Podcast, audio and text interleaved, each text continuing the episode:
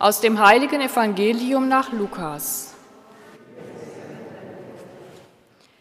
In jener Zeit nahm Jesus Petrus, Johannes und Jakobus mit sich und stieg auf einen Berg, um zu beten. Und während er betete, veränderte sich das Aussehen seines Gesichtes, und sein Gewand wurde leuchtend weiß. Und siehe, es redeten zwei Männer mit ihm, es waren Mose und Elia. Sie erschienen in Herrlichkeit und sprachen von seinem Ende, das er in Jerusalem erfüllen sollte. Petrus und seine Begleiter aber waren eingeschlafen. Sie wurden jedoch wach und sahen Jesus in strahlendem Licht und die zwei Männer, die bei ihm standen. Und es geschah, als diese sich von ihm trennen wollten, sagte Petrus zu Jesus, Meister, es ist gut, dass wir hier sind. Wir wollen drei Hütten bauen, eine für dich, eine für Mose und eine für Elia. Er wusste aber nicht, was er sagte.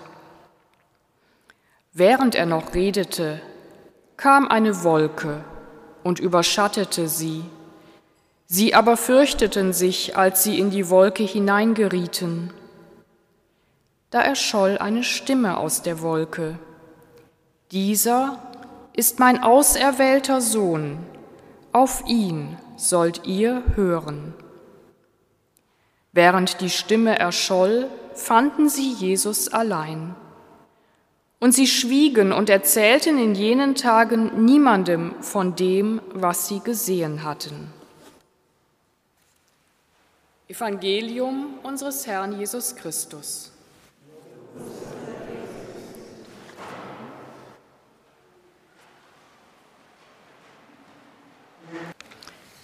Liebe Mitfeiernde, der Berg der Verklärung ist der Überlieferung nach der Berg Tabor.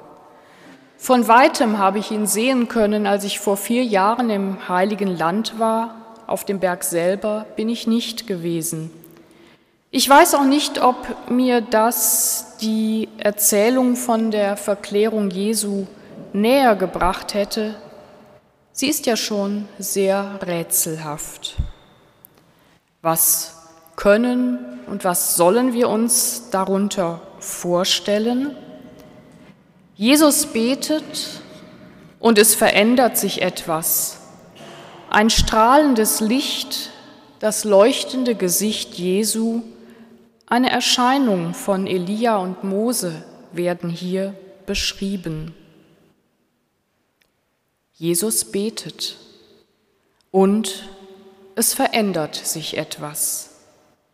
Er verändert sich und um ihn herum verändert sich etwas.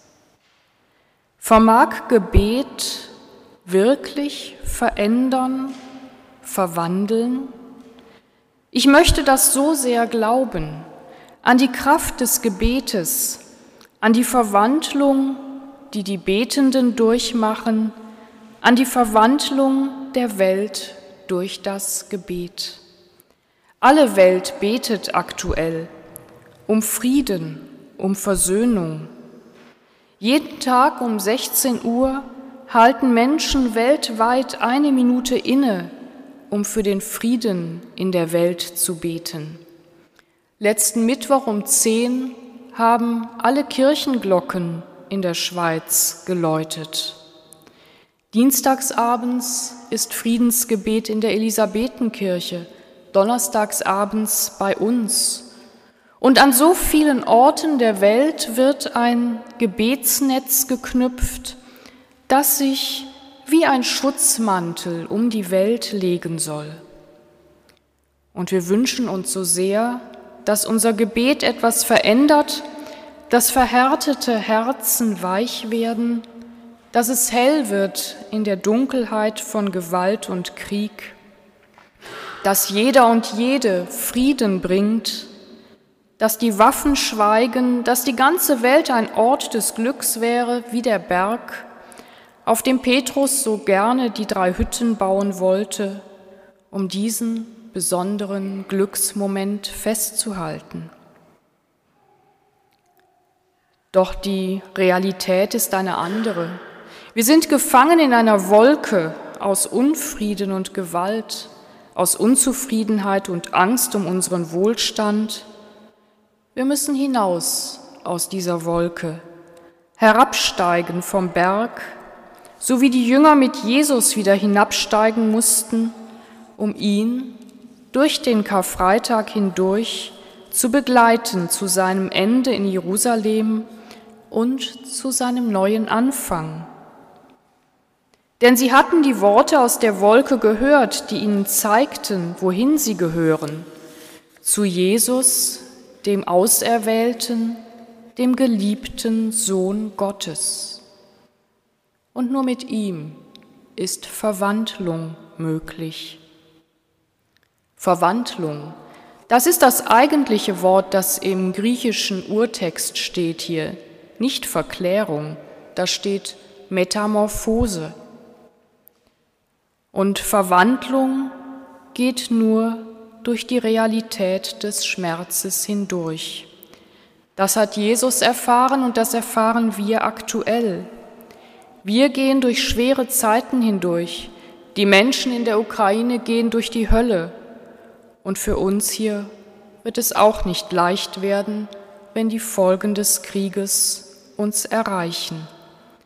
Auch wir werden auf die eine oder andere Weise nicht verschont werden.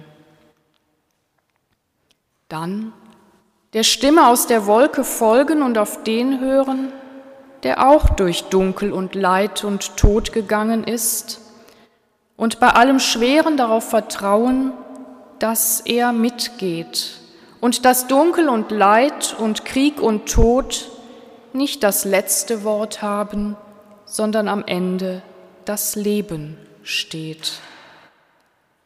Leben ist Verwandlung. Verschont von dem Schweren bleiben wir nicht.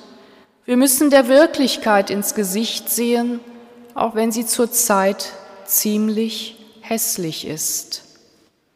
Doch wir sind nicht allein, wir sind begleitet, darauf dürfen wir vertrauen, auch wenn die Bitte, verschont zu werden, nicht taugt.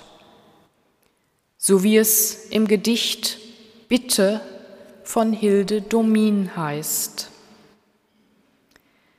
Wir werden eingetaucht und mit dem Wasser der Sintflut gewaschen. Wir werden durchnässt bis auf die Herzhaut. Der Wunsch nach der Landschaft diesseits der Tränengrenze taugt nicht. Der Wunsch, den Blütenfrühling zu halten, der Wunsch verschont zu bleiben, taugt nicht. Es taugt die Bitte, dass bei Sonnenaufgang die Taube den Zweig zum, vom Ölbaum bringe, dass die Frucht so bunt wie die Blüte sei, dass noch die Blätter der Rose am Boden eine leuchtende Krone bilden und dass aus der Flut, dass wir aus der Löwengrube und dem feurigen Ofen immer versehrter und immer heiler, stets von neuem zu uns selbst entlassen werden. Und das ist schon viel. Aus der Löwengrube, aus dem feurigen Ofen, immer versehrter und immer heiler zu uns selbst entlassen werden, verwandelt werden. Leben trotz allem. Amen.